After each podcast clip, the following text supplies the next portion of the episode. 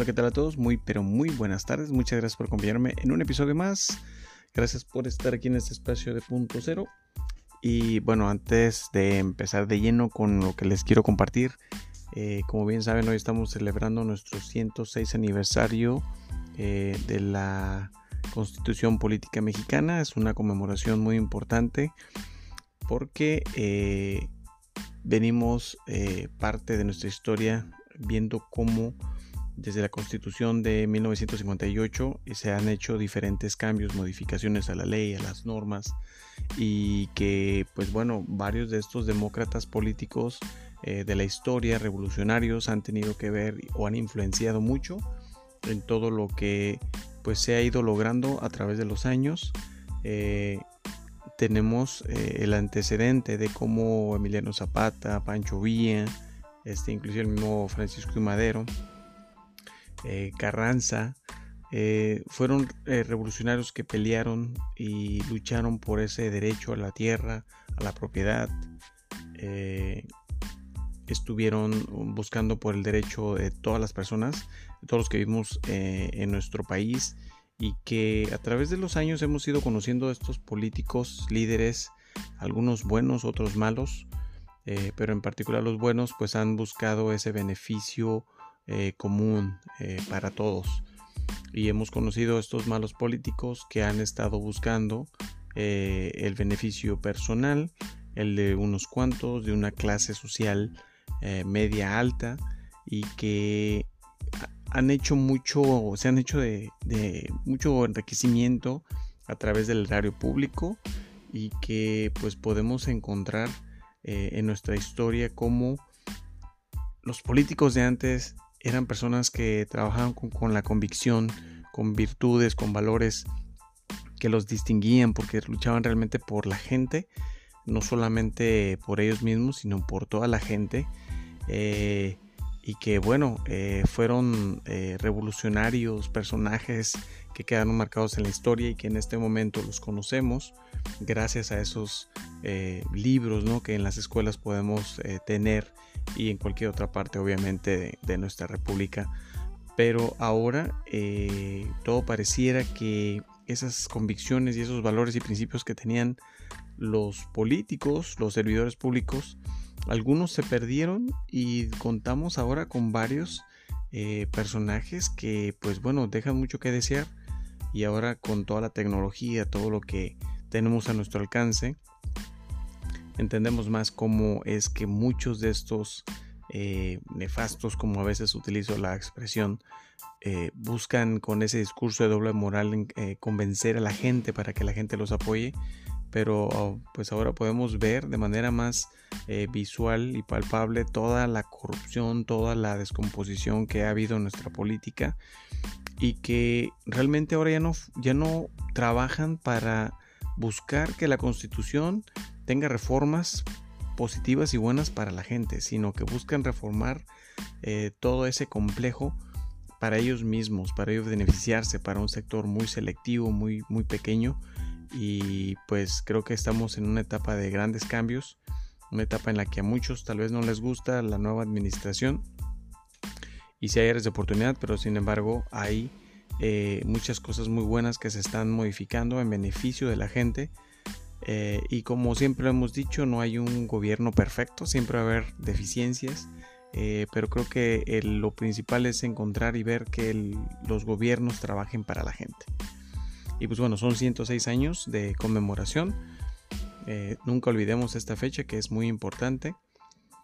Y el tema al que quiero que pasemos y quiero compartir con ustedes es porque los periodistas siempre traen mucha información muy pronta, muy expedita y, tienen entrevistas con personajes muy importantes que eh, se dedican a las investigaciones, a todo esto que tiene que ver con lo que ha sucedido, por ejemplo, con el caso de Genaro García Luna y toda esa red de corrupción y confabulación con el narcogobierno que vivimos hace algunos sexenios.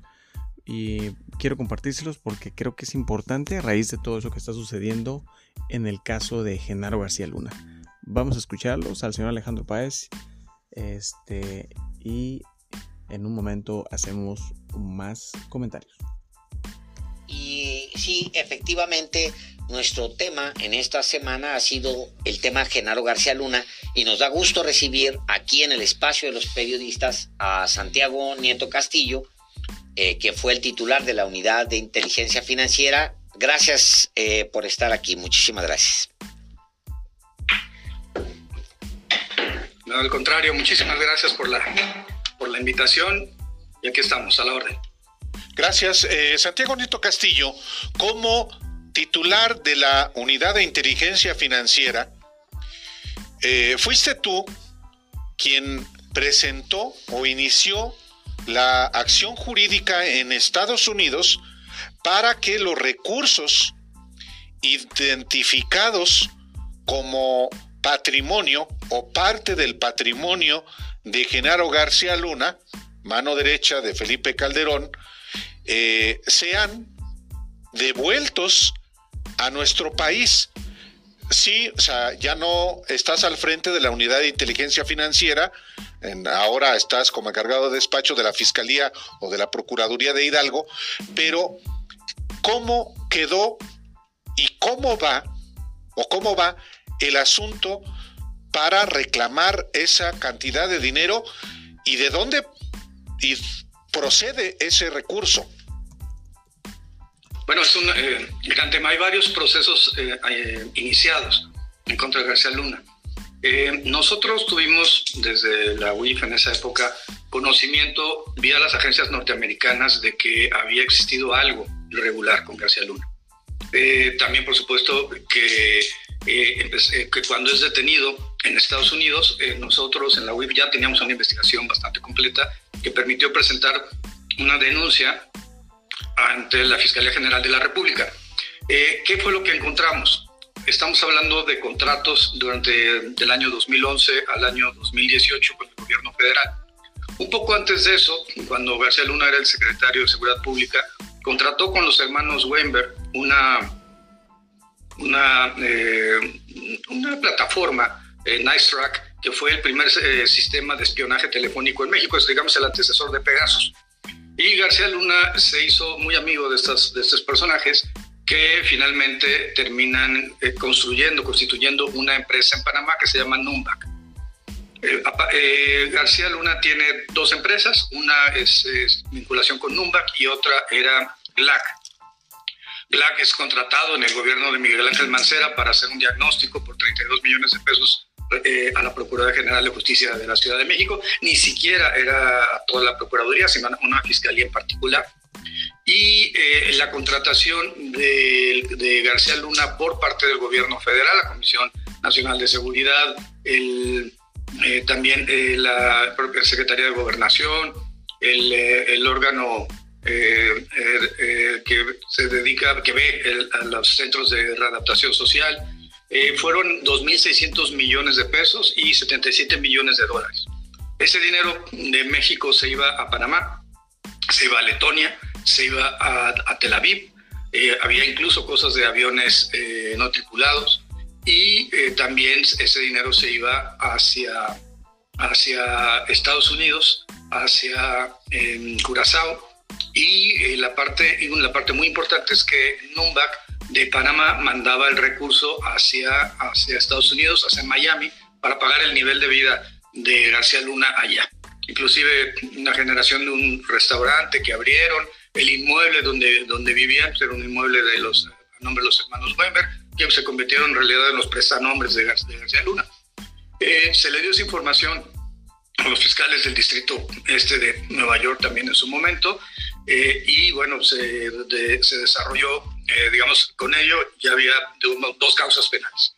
La causa en México, que estaba, relacionada con peculado y enriquecimiento ilícito, y la causa en Estados Unidos, que inicia a partir del juicio de Chapo Guzmán sobre narcotráfico, pero con una vertiente importante que es el tema del lavado de dinero provenga el dinero del narcotráfico o provenga el dinero de un acto de corrupción, finalmente al introducirlo al sistema financiero norteamericano, se estaba cometiendo un acto de lavado de dinero y es la, digamos, por lo que se le está imputando en este momento a García Luna. La defensa de García Luna lo que ha planteado es que eh, no se tome en consideración la información de 2012 a 2018, sino más bien la etapa cuando él fue secretario eh, de Seguridad Pública, Pero creo que hay algo importante aquí y es que pues, la actividad de lavado de dinero es, eh, abarca todo el periodo, aun cuando la relación con el narcotráfico se haya dado durante el gobierno de Felipe Calderón.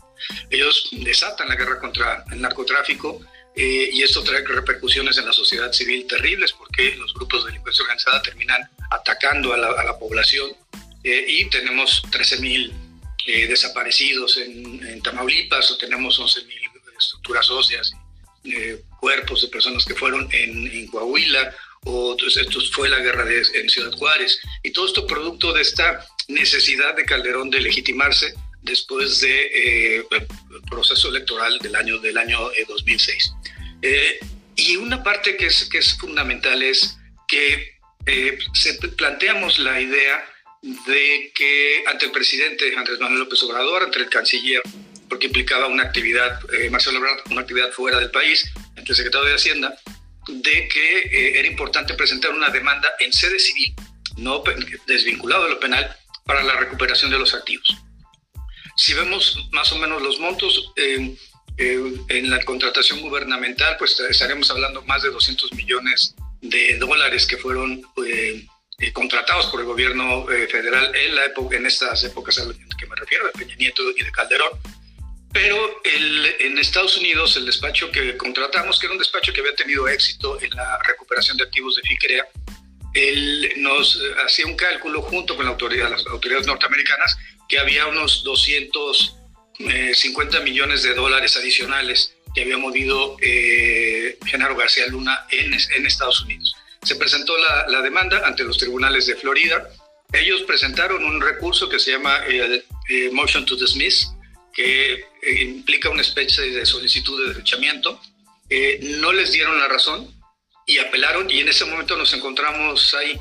Yo creo que eh, el hecho de que no lo hayan desechado, que lo hayan admitido, que ellos hayan tenido que ir a un tribunal de apelación en Florida, es una buena señal para el Estado mexicano. Cuando hay, de hecho, un acuerdo de compartición de bienes con Estados Unidos y cuando existen casos relevantes, se tendría que impulsar eh, la compartición de bienes, es decir, que no solamente Estados Unidos terminara, eh, como lo hace, eh, congelando cuentas o asegurando inmuebles, extinguiendo el dominio de los inmuebles, sino la mitad de ese producto cuando hay una relación e intercambio de información, pues tiene que ser compartido con, con, México. Por tanto, como nosotros, la UIF en su momento, la Secretaría de Relaciones Exteriores colaboraban, se colaboró la Fiscalía con las autoridades norteamericanas eh, y por otro lado eh, con la demanda de naturaleza civil. Eh, creo que es muy importante cambiar las cosas y buscar nuevas salidas para poder recuperar los activos, que fueron a los que se, se refirió el, el, presidente Andrés Manuel López Obrador hace, hace unos días y también el canciller hace unos días respecto a la demanda civil. Eh, tenemos entonces tres, tres procesos diferentes, o existen tres procesos diferentes. El de penal en México, que tiene la Fiscalía General de la República.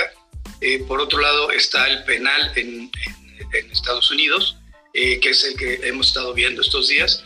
Y finalmente, con la presencia del Grande, entre otros, otros personal, personajes que están ahí la, dentro de la trama. Y finalmente la demanda civil. De hecho, mi sucesor en la UIF ha ya promovido en esa demanda civil, eh, ha presentado alegatos de parte del, del, Estado mexicano y también es interesante que un grupo de abogados, que son los que están defendiendo a García Luna en México y en Estados Unidos, presentaron una denuncia en mi contra la Fiscalía Anticorrupción, planteando que yo no tenía competencia para poder eh, firmar ese contrato.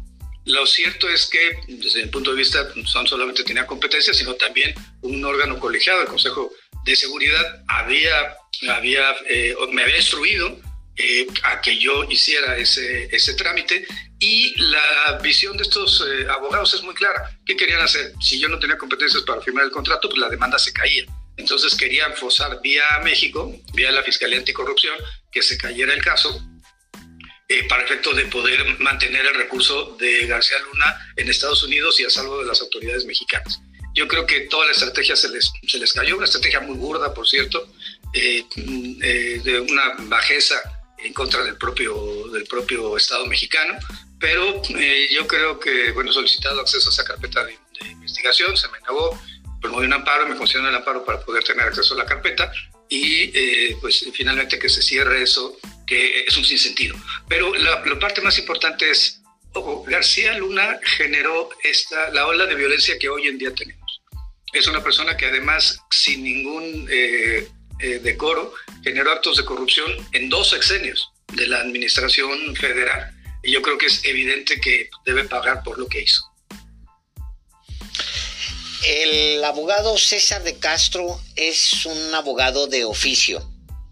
Da la impresión como si Genaro García Luna tuviera nada más un abogadito que le pusieron ahí en, en, pues sí, en el juzgado, que salió sin saber de qué se trataba su caso y entró ahí y dijo, pues bueno, yo voy a defender al, al señor, lo estoy obviamente caricaturizando porque esa es la imagen.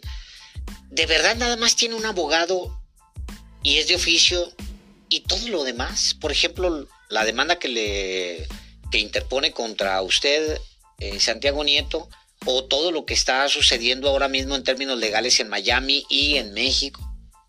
O sea, nada más traía César de Castro. No, no, evidentemente no. Tiene un despacho que opera tanto en México como en, Estados Unidos, eh, que fue el que presentó, presentaron la denuncia anónima, pero eran ellos los únicos personas que tenían conocimiento del contrato. Eh, y, eh, por otro, y por otro lado, eh, evidentemente han llevado la defensa y han estado compareciendo en el, en el ámbito de la Fiscalía General de la República y también en el ámbito de la, de la demanda civil en Estados Unidos. Entonces, no, a ver, tiene, tiene recursos suficientes. México congeló las cuentas tanto de él como de la hermana, de la esposa, que estaban vinculados no con Numbac, sino con, con GLAC la empresa que contrató Mancera y bueno, yo creo que es importante que esto, que esto se, sepa. Él también, también promovieron amparos para efecto que se les descongelaran las cuentas, en la mayoría de los casos los perdieron y bueno, y, en ese momento no, no tengo el dato de cómo está el asunto en la Fiscalía General de la República desde que salí de la, de la unidad, aunque sí he tenido conocimiento de cómo va el asunto en Estados Unidos, particularmente en los, los em, tribunales este, federales de Florida. Creo que eh, finalmente el, todo el accionar ilegal y de abuso de autoridad que se vio durante la época de, García Luna debe tener un, efecto y debe enseñarnos algo que hemos platicado varias veces, y es que no es posible que en, una, en un país como México tengamos una, hayamos tenido una estrategia basada solamente en el ataque a los sicarios o a los eh, o a inclusive los líderes de los, de los grupos delictivos. Sabemos que al cártel Sinaloa no se le tocaba, pero te tocaban a otros, otros grupos delictivos durante la administración de Felipe Calderón. Y, pero nunca se combatió, por ejemplo, o, la UIF no, no, el Hueyesat no estuvieron pensados en esa época para efecto de congelar cuentas o de, o de no, ni siquiera existía esa, esa posibilidad legal, porque no les interesaba. La, viene hasta la reforma de 2013 Peña Nieto donde se puede hacer el congelamiento de cuentas, pero eh, no, les interesaba, no, veían que si no se detenían las estructuras jurídicas, las estructuras financieras, estos grupos iban a seguir lavando el dinero e iban a seguir contratando a sicarios comunidades cada vez más, más jóvenes. De nada sirve que un secretario de seguridad o secretaria de seguridad o un fiscal o un procurador, una fiscal o una procuradora puedan eh, sacar 10, 15 narcomenudistas de la calle cada semana sí siempre va a haber un reemplazo a partir de los recursos financieros del grupo delictivo. Tampoco se les ocurrió en la administración de Felipe Calderón que había que combatir la corrupción política que les daba cobijo. Y entonces, pues en realidad, eh, no hay durante la época de, Felipe Calderón un tema relevante, por ejemplo, del contacto que tenía, pongo de ejemplo Cabeza de Vaca, con los grupos delictivos. Después fue gobernador pero muchas presidencias municipales donde teníamos el tema. Y cuando hicieron algo, el Michoacanazo fue un verdadero eh, fracaso. Eh, nunca se les ocurrió que el tema estaba en la corrupción judicial, eh, con la concesión de amparos a los grupos, a los integrantes de los grupos delictivos o con el no ejercicio de la acción penal de la, de la Procuraduría, entonces Procuraduría General de la República. y entonces hubo como poco, poco interés de ir avanzando en esa parte y mucho menos pensaron en generar programas sociales ambiciosos para poder detener a la base social, que, bueno, en el estado de Hidalgo, por ejemplo, tenemos un problema de base social con los guachicoleros, pero durante la época de Calderón se generó una base social de apoyo a los grupos delictivos y, en general una contracultura. Entonces, no, no, no pensaron en ver el problema desde una perspectiva holística, sino solamente en, la generación de la violencia, en los contratos gubernamentales derivados de eh, los aviones no tripulados, de el armamento, armamento de, los, helicópteros, eh, en, general en el despliegue de fuerza, sin pensar en, en generar mecanismos de inteligencia financiera u otro tipo de mecanismos que pudieran enfrentar el, fenómeno. El resultado, pues lo, lo vimos. Eh, eh, tanto en la administración de Calderón como en la administración de, Peña hubo una, una pues, mala estrategia eh, que es modificada en esta administración del presidente López Obrador. Ahora, ¿qué tenemos que debemos estar muy atentos en el caso particular de García Luna? es una persona que tiene enormes redes todavía, tiene todavía periodistas a su, a su mantenimiento en México que lo están todavía defendiendo, no muchos afortunadamente, pero existe ese algo de defensa. Y bueno, la verdad es que creo que la sociedad mexicana eh, requiere saber qué fue lo que sucedió y cuál es el impacto eh, eh, real que tuvimos durante ese sexenio y con todo lo que motivó después para nuestro país. La Evaluación Nacional de Riesgo es un documento interinstitucional la última edición es de 2020, tendrá que hacerse la edición 2023. Dice que tenemos 19 organizaciones delictivas de alto impacto en el país, eh, dos de carácter supranacional y, bueno, casualmente una, el cártel Sinaloa, prácticamente intocado durante la administración de García Luna y de Felipe Calderón, y, bueno, el surgimiento del cártel Jalisco Nueva Generación, que se fortalece, inicia en esa época y se va fortaleciendo durante la época del peñanietismo. Entonces, es un problema heredado, y es un problema que evidentemente nos debe preocupar eh, a todas y todos eh, como mexicanos y mexicanas para efecto de, de, que se haga justicia en el caso de García Yo quisiera retomar, Santiago Nieto Castillo, si me permite, el tema de, la, de los abogados de Genaro García Luna, esos que no aparecen en el juicio en la Corte de Nueva York, pero que sí están actuando para defender sus intereses. ¿Quiénes son esos abogados? ¿Qué despacho de abogados es o despachos? ¿Y quién les paga? ¿De dónde viene ese dinero? Bueno, ellos están defendiendo también a los hermanos Weinberg, ese es, un punto central. Y los hermanos Weinberg, como digo, son todos los dueños de estas empresas y dueños de tecnología israelí entonces, eh, me imagino que el pago debe venir directamente a los hermanos Weinberg y inclusive uno de los personajes que compareció ante el juzgado, ante los tribunales en Florida, eh, pues eh, fue secretario de Estudio Cuenta en la Suprema Corte de Justicia, Javier Mijangos. Y bueno, ya hay otros personajes metidos. Y, el, asunto es que la forma de, de operar, a mí me parece un tema es absolutamente contrario a los intereses del, país y a los intereses de la, de, la verdad y a los intereses de la historia. Finalmente, yo creo que debemos de... Hay muchos de los delitos que pueden estar prescritos, eh, pero creo que sí necesitamos tener un conocimiento eh, real de qué fue lo que sucedió durante el calderonato en, en torno a los temas de corrupción y los temas de vinculación con la delincuencia organizada. Y García Luna pues, era un ejemplo de ambos, de ambos temas. Había gente que solamente se dedicaba a ser corrupta, pero en este caso era, no solamente eran corruptos, sino defendían a los grupos delictivos en perjuicio pues, de la sociedad mexicana. Entonces yo creo que hay que ir este, avanzando en esto.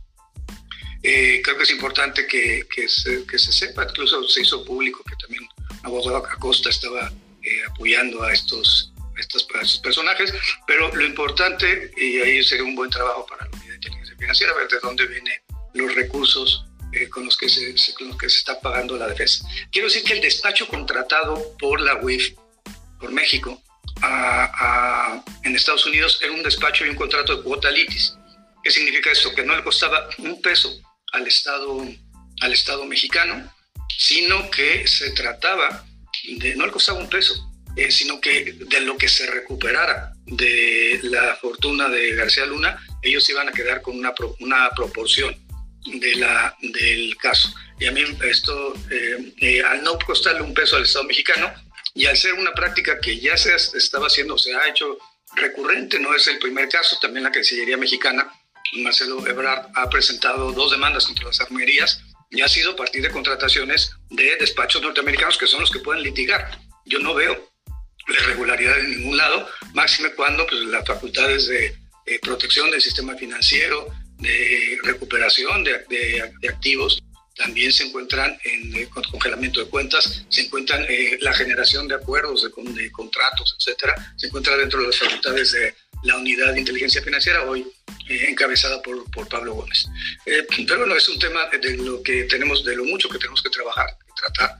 y un poco vuelvo al tema de, de enfrentar los grandes problemas. Para el caso particular, por ejemplo, de, Hidalgo con el gobernador Julio Mechaca, eh, no se había atacado en realidad el problema del huachicol.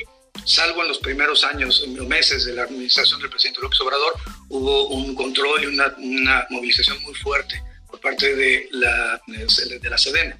Hoy la Sedena, la Guardia Nacional, la Secretaría de Seguridad Local y la Procuraduría General de Justicia del Estado de Hidalgo estamos trabajando en operativos, cateos, eh, aunque es competencia federal, que terminan, terminamos dándole vista a la Fiscalía General de la República, pero deteniendo a guachicoleros que generan otro tipo de delitos en el ámbito local, como el secuestro, la extorsión, como eh, el narcomenudeo. Es, es, así, son competencias del, del ámbito local. Santiago Nieto, usted dice que Genaro García Luna conserva redes y menciona usted que algunos periodistas todavía siguen pues básicamente a su a su servicio. ¿En qué otros ámbitos conserva redes García Luna en México? En las secretarías de seguridad, en las procuras, en la, sobre en la Fiscalía General de la República. Digamos, personas que estuvieron colaborando con él de forma cercana se encuentran en, en, algunos ámbitos, particularmente en el ámbito eh, federal, y bueno, el gobierno del presidente López Obrador ha eh, encaminado una política de limpiamiento de varios de los de los eh, de las corporaciones donde había gente de García Luna, pero fue gente que se fue heredando, ahora sí que generación tras generación, sexenio tras, sexenio.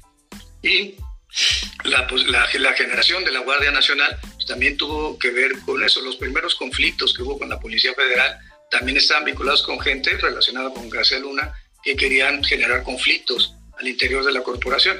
Cuando surge la Guardia Nacional cambia eh, el esquema y yo creo que uno de los grandes legados del López Obradorismo al país va a ser precisamente la construcción de una Guardia Nacional que tiene más de 100.000 efectivos, que tiene presencia a nivel este, nacional y que eh, pues es importante eh, su, su presencia y la capacitación recibida en materia de primer respondiente porque es la policía más eh, importante que hemos tenido.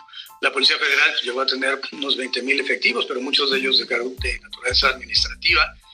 Eh, también, García Luna, hay que decirlo, eh, el culpable de que no tengamos un esquema fuerte de investigación ministerial cuando el sistema procesal acusatorio pues se fundamenta ya no en la investigación del Ministerio Público, ya no en la fe del Ministerio Público que ya no tiene, sino en la actuación de las policías es García Luna en el pleito que tuvo con, con, eh, eh, con Medina Mora, quien se lleva la policía que tenía y deja solamente 5.000 efectivos para el país en la, la, Policía Federal Ministerial.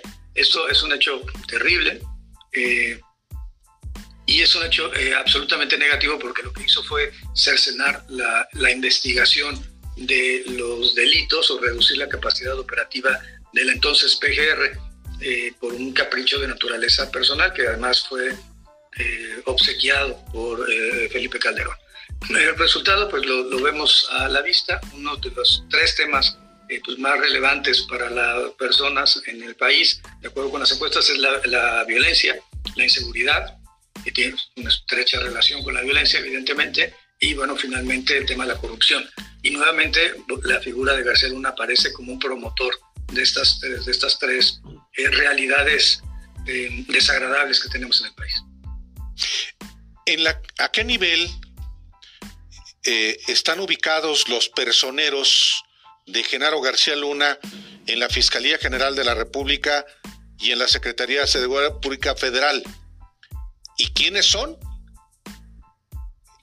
Bueno, cargo tendríamos que Tendría que hacer una, una, revisión, pero bueno, lo que sí he hecho es que se ha hecho una, una limpia importante por parte de Rosa Isela en su momento del de, el hoy gobernador de Sonora, Durazo, eh, eh, porque se enfrentó uno, cuando llegamos a los, a los, ámbitos institucionales, veíamos que se operaba para otros grupos. Yo recuerdo, eh, eh, inclusive vi el nombre de Carmen Aristegui o el de Álvaro Delgado como las personas que estaban siendo investigadas por la Unidad de Inteligencia Financiera cuando llegué. Es decir, había un enfoque evidentemente político de esta lista de los 107 maléficos.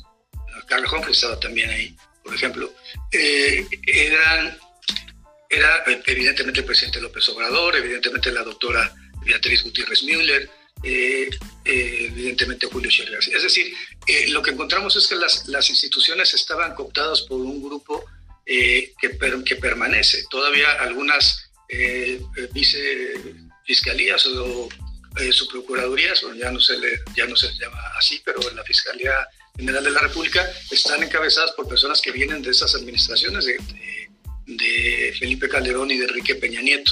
Eh, creo que es importante que todo también exista una renovación ahí, pero bueno, eso será pues, decisión que deberá tomarse en dicho órgano constitucional autónomo. Para el caso particular de Hidalgo, nosotros lo que hemos estado haciendo es retirando a personajes que eh, habían, eh, que tenían vínculos con la administración anterior en muchos de los casos, eh, cuando las personas no dan muestra de confianza y no dan, no, dan resultados en, la, en la persecución de los delitos. A mí me, yo, me entregan una, una procuraduría con 133 mil carpetas pendientes digamos, de mayor, una mayor carga cuantitativamente hablando que la que tiene la Fiscalía General de la República a nivel nacional.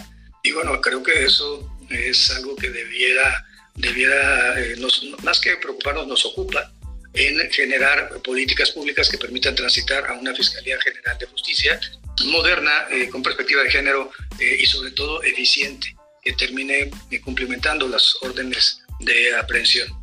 Eh, creo que ha sido, ha sido una, eh, trabajar con Julio Menchaca ha sido una experiencia muy enriquecedora, enriquecedora y nos ha llevado a, temas importantes como el de la estafa siniestra, ¿no? como estos trabajos que se están haciendo en combatir la corrupción eh, y la impunidad en un estado donde las figuras caciquiles tienen un peso muy importante. Una última pregunta de mi parte, Santiago Nieto, y me gustaría que abundara un poco en eso. ¿Había periodistas, ¿cuántos periodistas en esas listas de Genaro García Luna? No, recuerdo el dato exacto. Más que de Genaro García Luna, eran las que tenía eh, Basbás en la Unidad de Inteligencia Financiera. Y sí, había, había, 107. Había una lista de 500 personas y otra lista de 107 que la habían denominado así los maléficos. Eh, pues, había personajes de, evidentemente, de Morena, eh, también del PRD y del PAN, del PRINO, y eh, había eh, periodistas, había comunicadores, actores, Damián Alcázar estaba ahí entre las personas que habían sido investigadas. Por cierto, no dejaron los archivos, no sabemos qué fue lo que vieron. solamente estaba esa lista de las personas que habían sido investigadas, la fecha e inclusive los alias que les ponían para estar calificando cada una de las investigaciones. Así como nosotros pues, le poníamos a Radio Azul, por ejemplo, al, al congelamiento masivo del cártel Jalisco, ellos le, le ponían eh, un nombre a, los, personajes que estaban siendo eh, investigados. Estaba Julio Scherer, eh, estaba Olga Sánchez Cordero, que recuerde, pero bueno, había, había personajes pues básicamente no relacionados opositores ideológicamente hablando a, Enrique Peña Nieto. Pero eh, creo que eso es una de las cosas que no se tendrían que hacer. ¿Carmen Aristegui también? Sí, también estaba Carmen Aristegui. De hecho, el, nombre de Maléfica era por... ¿Mm? ¿Álvaro Delgado? Sí, también. Sí. ¿Me escapé? Digo, no, no, tengo los, no tengo los datos, no es algo que haya quedado conservado en mi entrega-recepción, evidentemente, pero, pero sí recuerdo estos, eran 107 nombres. Me acuerdo perfectamente del de Carlos Humphrey por razones evidentes. Pero, el, pero bueno, eh, el, el, tema central es eso. Eso había un espionaje de naturaleza política y también había un espionaje de naturaleza eh, financiera. Y, bueno, pues son del, tipo de cosas que evidentemente pues, en el país cambiaron con la llegada del presidente López Obrador y es algo que no debemos soslayar ni minimizar. Por una última pregunta de mi parte, Santiago Nieto Castillo, eh, eh, que tiene que ver con Genaro García Luna. Los abogados, la defensa de Genaro García Luna, han logrado que en el juicio no se hable, no se toque el tema de los recursos de Genaro García Luna después de que deja el cargo como secretario de Seguridad Pública de Felipe Calderón en 2012. ¿Puede salirse con la suya, por lo menos en ese sentido?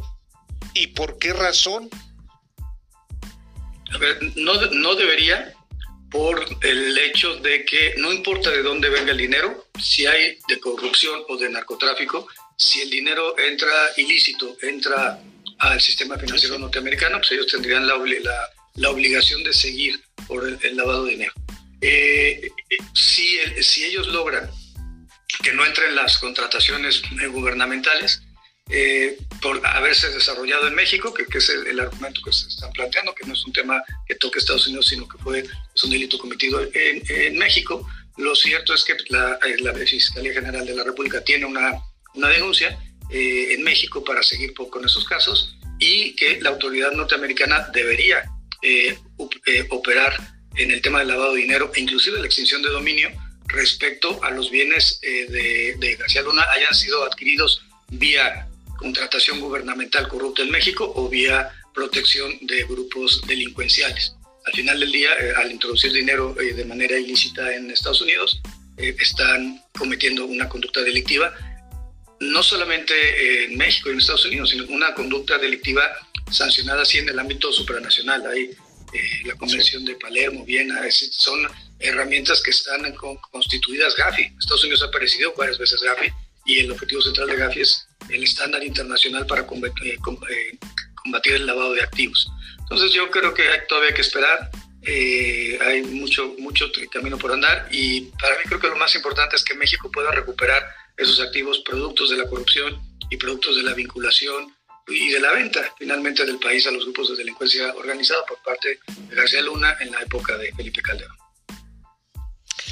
Santiago Nieto Castillo, Muchísimas gracias por estar esta tarde aquí en Los Periodistas. Bueno, pues mucha información que nos compartió Santiago Nieto. Y pues bueno, todo esto que se tiene que saber y que este vamos a ver que se va a arrojar más información por parte de, de este juicio que se está llevando allá en Brooklyn, en Nueva York y que espero que haya sido información oportuna, que les haya gustado y pues bueno, como siempre les digo, no dejen de, compartir, no dejen de debatir, platicar, compartir sus, puntos de vista y que bueno, esta es una muestra de que todo lo que sucede en nuestra historia es muy importante, todo lo que sucede en nuestro país y que no podemos permitir que ese tipo de cuestiones se sigan permitiendo porque lo que queremos ver es un México más próspero, un México que esté mejor para todos y que todos estos nefastos que se dedican a, lucrar con el erario público pues paguen sus acciones eh, con cárcel o con algún tipo de castigo en base a la ley para que no sigan haciendo de las suyas. Yo les agradezco su tiempo, les agradezco que me hayan acompañado, cuídense mucho y nos escuchamos en el próximo episodio.